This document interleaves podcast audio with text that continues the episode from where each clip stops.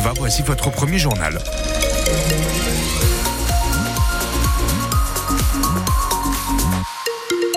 Nuages ce matin et dans la journée, ces brumes et brouillards vont s'effacer et on aurait peut-être, peut-être l'occasion d'apercevoir un petit peu le soleil dans l'après-midi. On va y revenir dans quelques minutes à la fin de votre journal, Virginie Vandeville. Maintenant, ils attendent des actes d'ici le salon de l'agriculture, salon qui aura lieu le 24 février prochain. Euh, sous peine de remettre ça, depuis jeudi soir, le mouvement de protestation euh, des agriculteurs semble s'être un peu calmé avec les annonces de l'État. Tout le monde est rentré dans sa ferme avec euh, l'espoir aussi que le quotidien change et ainsi être un peu moins embêté par les normes et les contrôles de l'Office français de la biodiversité ou encore de la direction départementale de la protection des populations. Des agriculteurs qui se sentent fliqués depuis des années, comme à Neuville-le-Roi, dans le nord de l'Indre-et-Loire, Adrien Bossard. Anthony et Cyril assurent respecter à la lettre les règles d'usage de pesticides et pourtant, les deux céréaliers redoutent à chaque fois la venue des contrôleurs. Contrôle phyto, ça m'est jamais arrivé, mais j'ai un voisin qu'on a eu un, euh, pas fier. Hein. Quand on reçoit le message, euh, c'est sûr qu'on dort pas tranquille pendant quelques jours. Car ils ne sont pas réputés pour être des petits agneaux dans la profession, quel que soit leur domaine d'expertise. Les services vétérinaires de la DDPP, par exemple, Pierre Gassien, éleveur bovin, ne les porte pas trop dans son cœur. Il les accuse à demi-mot de faire du zèle, en tout cas de chercher la petite bête. Dès qu'il manque une étiquette sur une vache, c'est la fin du monde, mais c'est pas eux qui viennent tenir la vache pour remettre une étiquette après. Hein. Des fois, elles se l'arrachent, hein, en, se frottant, en se grattant, tout ça. Mais quand faut en remettre une sur une vache adulte, c'est pas comme sur un petit veau. Hein. Puis ils ont pas de pitié, les contrôleurs, et puis on risque l'amende. L'amende qui peut représenter entre 0,5 et 6% de la prime PAC reçue par l'agriculteur. Grégoire connaît ça. J'ai eu un contrôle environnement en 2022. Pour un petit truc de rien du tout, dit-il. Et euh, le contrôleur, après un bon moment à contrôler, il a vu qu'il trouvait rien. Il a réussi à me trouver euh, des broussailles que j'avais enlevées avec des épines. Et il y avait deux, trois petits arbres qui avaient poussé dedans. Par photo satellite, il m'a considéré que c'était une haie. Donc euh, j'ai eu 1705 euros d'amende. Quand on a déjà du mal à se dégager un SMIC, ça fait mal. Et pour contester, bon courage, les démarches étant trop lourdes, il ne s'est pas lancé là-dedans. Des démarches et des normes trop lourdes. Le monde agricole espère donc des changements rapides et reste vigilant sur l'application des mesures annoncées par le gouvernement.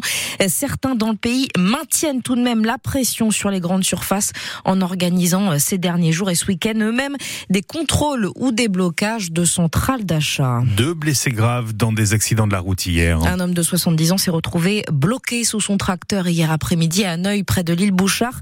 Son engin agricole a basculé dans le fossé. Et puis un peu plus tard dans la journée du côté de Saint-Pierre-des-Corps, c'est un adolescent de 15 ans, passager d'un scooter, qui a été grièvement blessé après avoir percuté une voiture.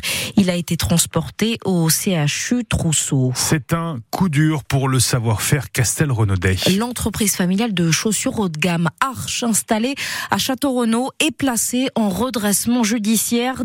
Décision du tribunal de commerce de Tours avant-hier sur demande du fabricant face aux difficultés financières depuis le Covid et les gilets jaunes. C'est à lire sur francebleu.fr. Ça ne veut pas pour autant dire la fin de la firme.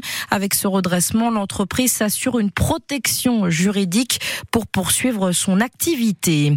Les travaux de restauration du ruisseau Le Montison sont bien à l'origine de sa pollution. La cour d'appel d'Orléans a tranché hier, on vous en parlait sur France Bleu Touraine, le responsable de ce chantier sur ce petit cours d'eau entre Mont et Artanne-sur-Indre, le SAVI, le syndicat d'aménagement de la vallée de l'Indre persiste. Il réfléchit même à se pourvoir en cassation. Les travaux restent donc suspendus. Les policiers municipaux de nouveau dans la rue aujourd'hui. Troisième acte d'un mouvement entamé le 31 octobre dernier avec une grève des PV. Les 26 000 agents de toute la France demandent une hausse de leur salaire et de leur retraite. Des rassemblements sont prévus à 14 heures aujourd'hui devant les préfectures de région, notamment à Orléans, où une délégation de policiers municipaux tourangeaux devrait rejoindre le cortège. C'est une petite révolution pour la communauté de communes Gatine-Racan. Et pour l'ensemble d'ailleurs du département, puisque un premier service d'autopartage en zone rurale a donc été lancé hier.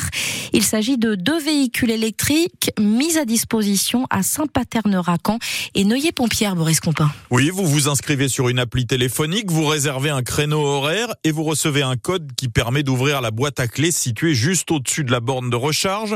6 euros la demi-journée, 12 euros la journée. Un tarif accessible pour une nouvelle liberté, selon François Bonneau, le président de la région Centre-Val de Loire. Beaucoup de nos concitoyens dans la ruralité disent on est coupé de tout. Et le sentiment d'exclusion, il s'installe. Avec des véhicules électriques, on allie la démarche vers la ruralité et la protection de la planète. 350 km d'autonomie, c'est largement suffisant pour rejoindre la métropole de Tours à une trentaine de kilomètres.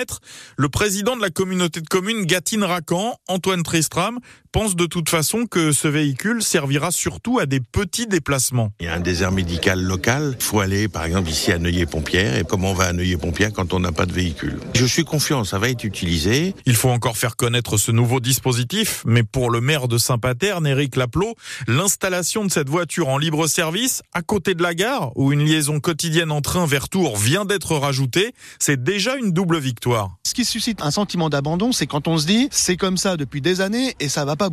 Donc là, ça a pas bougé pendant des années et là, ça bouge. Et pour ne pas que ce véhicule en libre service ne soit privatisé, une même personne ne pourra pas le louer plus de trois demi-journées par semaine. Et si vous voulez tester ces fameux véhicules, sachez qu'une est garée à la gare, qu'une voiture est garée à la gare de Saint-Paterne, l'autre place de la mairie à Neuilly-Pompière. La photo de ces engins et le mode d'emploi à suivre pour les utiliser. Tout ça, c'est à retrouver sur francebleu.fr.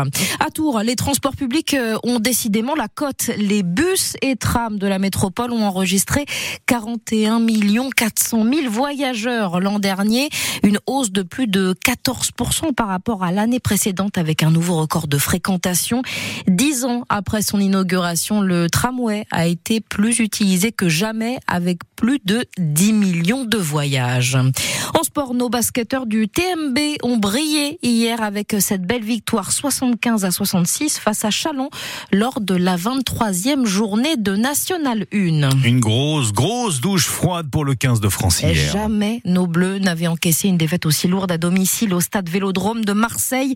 Les Bleus ont complètement manqué leur entrée dans le tournoi destination battu par l'Irlande 38 à 17. Le 15 de France dominé de bout en bout, mais leur nouveau capitaine Grégory Aldrit se veut tout de même encore combatif pour la suite de la compétition. Là, c'est honnêtement, c'est trop dur. Mais, euh, mais on a du caractère. On a fait preuve de caractère les, euh, années passées. Euh, je suis persuadé que, que voilà, on faut rester connecté, se protéger. Et lundi, par contre, il va falloir, voilà, avec beaucoup de bienveillance, se regarder dans un miroir, se dire les, les vérités. Parce qu'il n'y a que comme ça qu'on peut, qu'on peut avancer. Et je suis persuadé qu'on montrera un visage différent dès la semaine prochaine. Le tournoi est, encore très long. Et, alors certes, on a moins les cartes, les cartes à main, mais, je peux vous assurer que, l'équipe de France se battra jusqu'au jusqu'au dernier jour de ce tournoi. Ce qui est sûr, c'est qu'il va falloir rebondir très vite avec déjà un déplacement périlleux. Ça sera samedi prochain à Édimbourg face à l'Écosse.